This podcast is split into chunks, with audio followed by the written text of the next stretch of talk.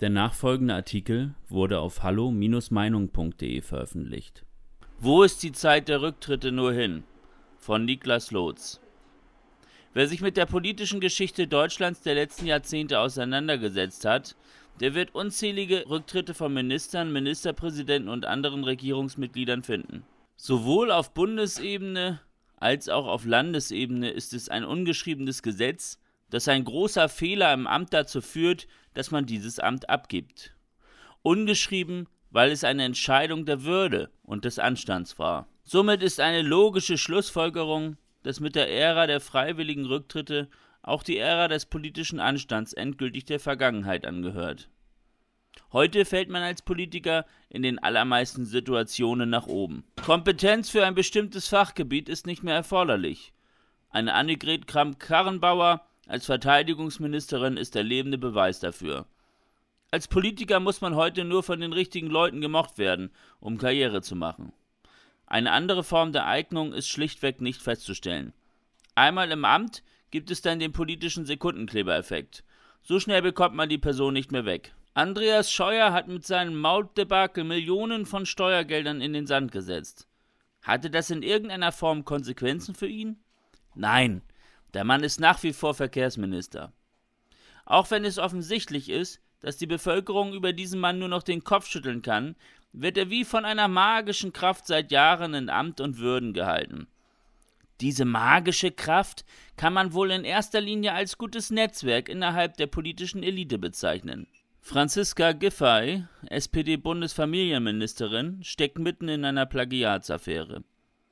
Während dies bei Karl Theodor zu Gutenberg für die SPD noch ein Grund war, einen sofortigen Rücktritt zu erzwingen, ist man bei einer Frau aus den eigenen Reihen nun plötzlich taub und blind. Franziska Giffey selbst denkt nicht einmal an persönliche Konsequenzen, ganz im Gegenteil. Die ambitionierte Plagiatsdame möchte gerne Bürgermeisterin von Berlin werden. Hier wären wir dann wieder beim Thema nach oben fallen. Wer das richtige Parteibuch und die richtigen Kontakte hat, darf sich in diesem Land nahezu alles erlauben.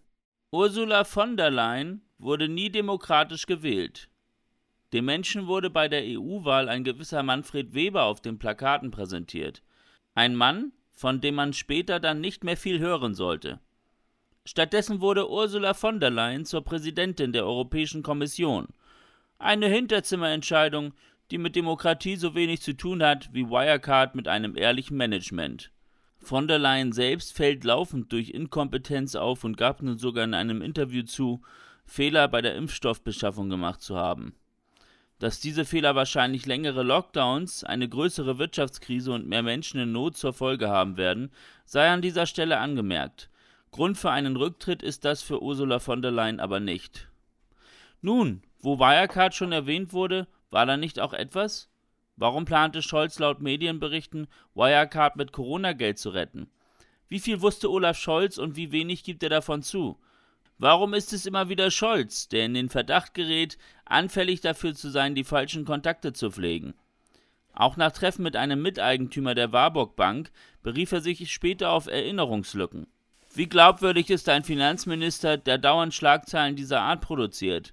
Natürlich möchte aber auch er hoch hinaus. Er ist Kanzlerkandidat der SPD für die diesjährige Bundestagswahl. Man könnte diese Liste endlos so weiterführen, aber die Botschaft dürfte nun klar sein. Die Zeit der Rücktritte ist vorbei. Heute gilt es, um jeden Preis im Amt zu bleiben. Natürlich waren Politiker schon immer karrierebewusst und Machtspiele gab es schon immer, aber der Narzissmus ist heute definitiv auf einer neuen Stufe angelangt. Selbst ein Amt zu bekleiden ist wichtiger als politische Prinzipien und offensichtlich auch wichtiger als Verantwortung für das Land zu übernehmen. Offensichtlich reicht es nicht einmal dafür, Verantwortung für das eigene Tun zu übernehmen. Wer wissen möchte, warum es mit der Stimmung in Deutschland bergab geht, der muss sich diese Entwicklung unbedingt näher ansehen. Für das sinkende Vertrauen in die Politik sind nicht etwa wie so oft behauptet Populisten oder Verschwörungstheoretiker schuld, sondern die Politiker selbst mit ihrem eigenen Handeln. Etwas falsch zu machen und dann nicht dafür gerade zu stehen, ist eine Eigenschaft, die einen nicht nur in der Politik unbeliebt macht. Die politische Kultur in Deutschland wird in erster Linie von denen zerstört, die vorgeben, diese aufrechtzuerhalten. Von Regierungsmitgliedern, die sich selbst für unfehlbar halten und ihre katastrophalen Entscheidungen dem Volk noch als Siege präsentieren wollen. Weitere Beiträge finden Sie auf hallo-meinung.de. Wir freuen uns auf Ihren Besuch.